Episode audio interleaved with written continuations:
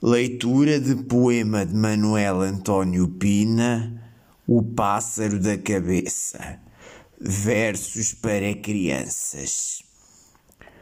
Sou o pássaro que canta dentro da tua cabeça, que canta na tua garganta, canta onde lhe apeteça. Sou o pássaro que voa dentro do teu coração e do de qualquer pessoa, mesmo as que julgas que não. Sou o pássaro da imaginação que voa até na prisão e canta por tudo e por nada, mesmo com a boca fechada.